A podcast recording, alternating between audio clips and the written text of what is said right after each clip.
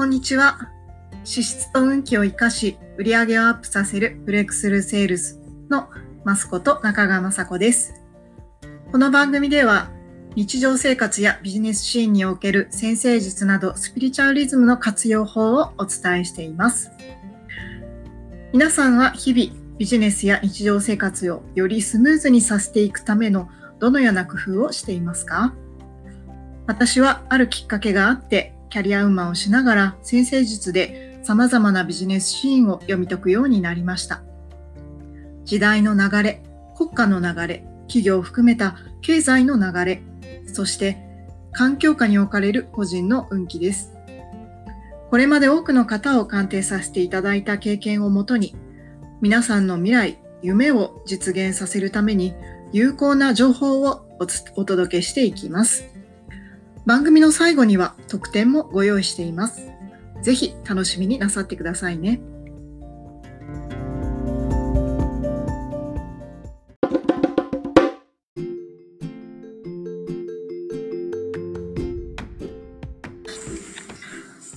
はい。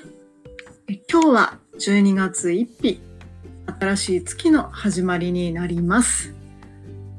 えー、やっぱりね、えー、もうあともう数日で、えー、今天体上のね木星が先生術上、えこれまで約1年間伊手座というお部屋にいたんですけれども、まあ、いよいよヤギ座に入るわけなんです。で、えー、ヤギ座っていうのは物事を達成するっていうこととあとは非常にえー、て言うんでしょうね、まあ、土台、盤石な土台をあの司る、えー、星座でありまして、なんか一定座のこの1年間はかなりフットワーク軽く、まあ、ワクワクしながらこういろんなチャレンジを楽しめる1年間だったと思うんですけれども、もっとそれよりも堅実に着実に結果を出すというフェーズにこれから1年入っていきます。もともとそういう作業が得意な人にとっては、まあ、あんまり、なんて言うんでしょうね、むしろなんか自分たちの時代が来たぞっていう感じにきっとなると思うんですけれど、あんまりこう、コツコツコツコツとね、あの、地味にこう、努力を重ねるっていうのがちょっと苦手な方になると、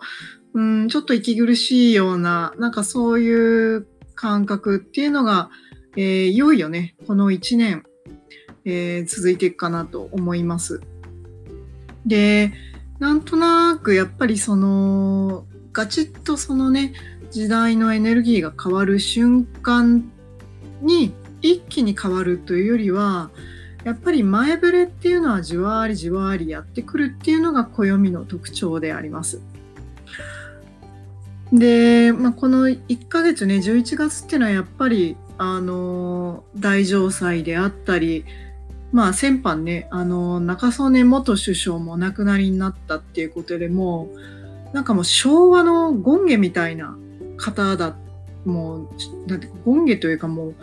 えー、もう象徴ですよね。昭和の時代の象徴たる元首相が、まあ、お亡くなりになったっていうのは本当にいよいよね、まあ時代が変わるなーっていう感覚を私なんかすごく眺めながら感じていました。まあ、そしてローマ法王も、まあ、日本に来日したわけですね。まあ、本当にその、まあ、何十年に一度っていうもうビッグイベントっていうのがあった。まあ、私なんかは昭和の生まれなので、まあ、平成の代替わりってもうなんとなく子供でしたけど、記憶にありますし、まあ、こう人生の中で2回そういう天皇の代替わりっていうのを見させていただいたわけですけど、まあ、平成生まれっ子の方々にとっては代替わりっていうのを初めて経験したっていうこともあるでしょうし、まあ、いろんな意味でねあの意識変革があったなあという印象にあります。でまたこの12月っていうね時期を迎えてでこの時期っていうのは、まあ、普通ね会社に勤めてる時だともう大体月末締めが20日ぐらいから始まってきますから実質稼働日っていうのがそんなに多くないし、まあ、忘年会シーズンっていうのもあったりだとかうん、なんかとにかくあっという間にね時間が過ぎ去っていってなるべくね1月以降あのバタバタして仕事しないために12月に詰め込んじゃえみたいなそんな時期でもあるでしょうし12月明けた明けたら一気に1月2月3月の、ね、第4クォーターが始まってきますから、うん。まあ、企業によっては、うん、3月末締めの場合は、うん、大変それがまた忙しい。あの駆け込みの売り上げのね、あの刈り取りのフェーズになると思いますので、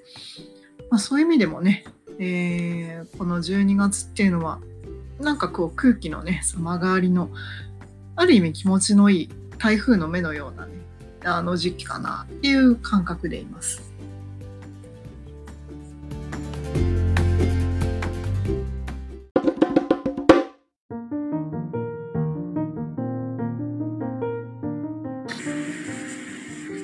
えー、私はというと、まあ、ちょっと,、えーと、11月の末の週が、ね、出張とかが入ってましてちょっとバタバタとしてたんですけれども今日はあの実は福岡からねな長年の友人がこちらに出張で来てましてあのデザイン会社を経営してる社長さんなんですけど久しぶりにお会いしてで結構ねこうスピリチュアルな会話ができるあの、マブダチなんですね。で、例えばどういうことかというと、もうかれこれ何年も前に、えっ、ー、と、四国に剣山ってありますよね。まあ、あの、失われたアーク伝説がある剣山で、空海が四国、ね、88箇所の、あの、まあ、ある意味霊場結界を張ってるかのような、まあ、ある意味、あの、重要な場所古の重要なエネルギースポットと言わんばかりのまあ伝説が数々残る四国なわけなんですけどその剣山に2回ぐらいなんかもう行ってるだとか結構自分で何て言うんですかねなんかパワースポット巡り修験道者が行くようなようななんかパワースポット巡りを、ま、やったりとかしてる社長さんでしかもなんか、なぜか、にわか神主と本人はおっしゃってるんですけど、神主の資格を持っちゃってるだとか、まあそういう人とお話をしてて、で、彼がね、すごく面白いことを言ってらっしゃいましたね。あの、なんか自分は、正直そういう占い師とか、いわゆるスピリチュアリ、スピリチュアルな人っていうのは、そんなに信じてないと。話聞いても半々だ。って言いながら、まあ、その割にはなんかかなり実践してるかなって私なんか思うんですけど、半々しか信じてないよというわけなんです。で、もう本当爆笑だったのが、こう占い師の人ほど幸せになってるやつ少なくねえかみたいな話をしたりとかも、あの、なかなか毒舌に言ってくる彼なんですね。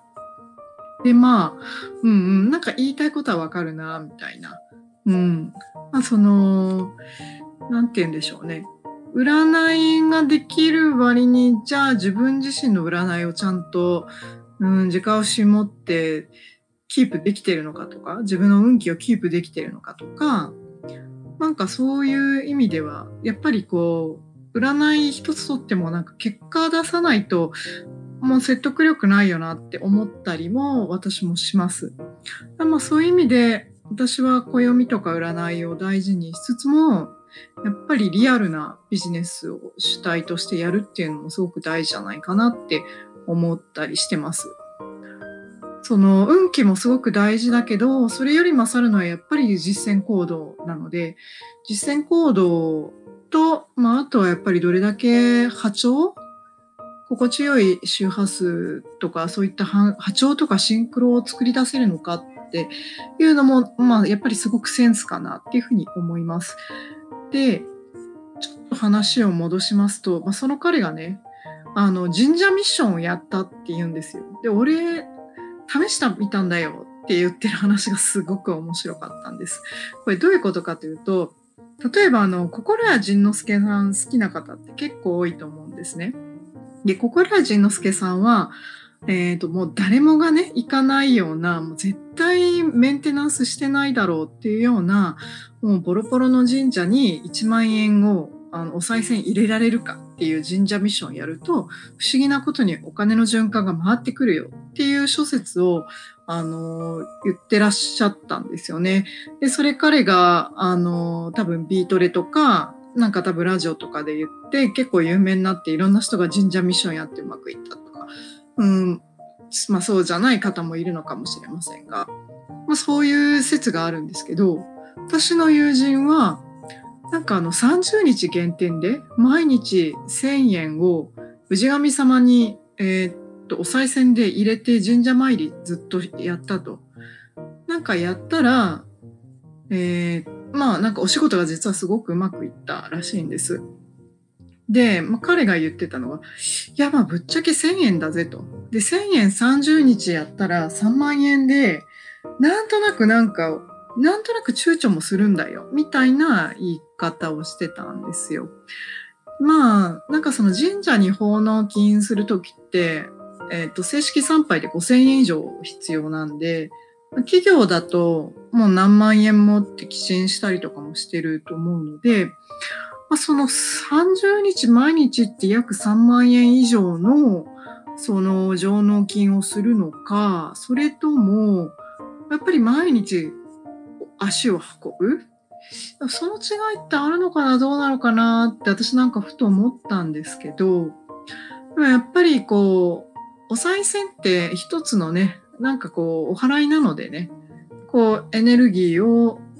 こう出すっていうことによって次の新しいエネルギーを入れるっていう一つの、まあ、私は儀式みたいなもんだなと思ってるので、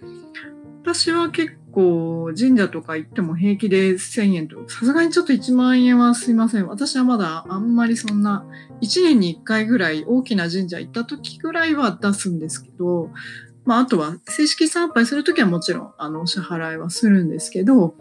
普段なんかちょこちょこちょこちょこ毎月とか何ヶ月に一回ぐらいこうしれっと行くような神社でそんなに、あの、なんだろうな。まあたまにしか行かないとか気分が乗ってる時とかまあ1000円とかポロポロポロって入れちゃったりしますね。うん。で、ということで、まあ、その毎日その、まあ、神社に行って気を整えて、そしてこう出すっていうね、自分のエネルギー、社会的エネルギーを出すっていう意味で、その毎日1000円お賽銭に入れるっていうのは、まあ、結構面白い儀式だなーっていうのを聞いて思いました。多分ね、これうまくいきます。絶対。私まだ自分で実験してないので、説得力持って言えないんですけど、まあ、ちょっとそのうち、あの毎日通えそうな月があったら、あの、やってみようかなって思います。で、彼は、まあ、なんかあの、今度は毎日1万円でやってみようと思うんだって言ってましたね。うん。まあ、あの、彼もね、会社が大きくなって、今、福岡の拠点と、確か大阪と、そして関東、あの、東京と、何箇所かも手広くね、事業を始めているような人で。まあまあ、やっぱりね、事業をやっていくときって、まあみんな結局そうやってリアリティあるね、営業活動とか、冷静にこう PL バランス見ながら仕事はするんですけど、まあ、やっぱりね、何かそういうご縁とかエネルギー、いいエネルギーを循環させようっていう、やっぱりご利益演技担ぎっていうのはどこかしらでやっぱりやってると思うし、やっぱりやったらいいなっていうのは私の、えっと、おすすめです。結構ね、このエピソードは本当に今回、えっと、いろいろ仕事の話とかももちろんしたんですけど、すごくね、新鮮な話でしたね。まあ、他にもね、その、お互いね、竜がついてるだとかね、あの、ちょっと神社をうまいこと使ってなんかやりたいよねとかね、なんかそういう会話をして、実は今日は終わったっていうエピソードでした。えー、ぜひ皆さんも神社ミッション、毎日氏神様に1000円をご奉納して気を整えてみる。えー、ずっと1年やり続けるの結構大変だと思うので、まずは限定1ヶ月、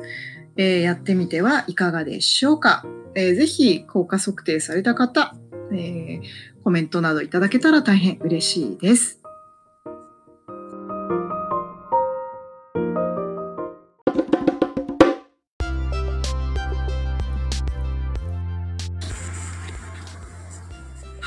いうことで、えー、今日はいかがでしたでしょうか、えー、この番組では、えー、皆さんね、お聞きいただいた方々、ぜひ、あの、LINE アット、えそしてメルマガ、えご登録いただけますと、まあ、普段ね、聞けないような内容であったりだとか、あるいはたまに私が気まぐれでやるようなキャンペーンとか、そういった情報にも、えっ、と、触れることができますので、ぜひ興味がある方、えご登録いただけたら嬉しいです。えー、今、こちらの番組の方では、割とスピリチュアル色が強い内容をお伝えしてますが、もう一つの方では、かなりこうリアルなビジネスに即したあの私なりの見解だったり価値観だったりっていう情報をお届けをしています。何か、えー、日々のご活動にお役に立てば嬉しいです。今日もいかがでしたでしょうか？えー、ぜひ、えー、気持ちの良い12月、えー、師走の月をお過ごしください。今日もありがとうございました。バイバイ。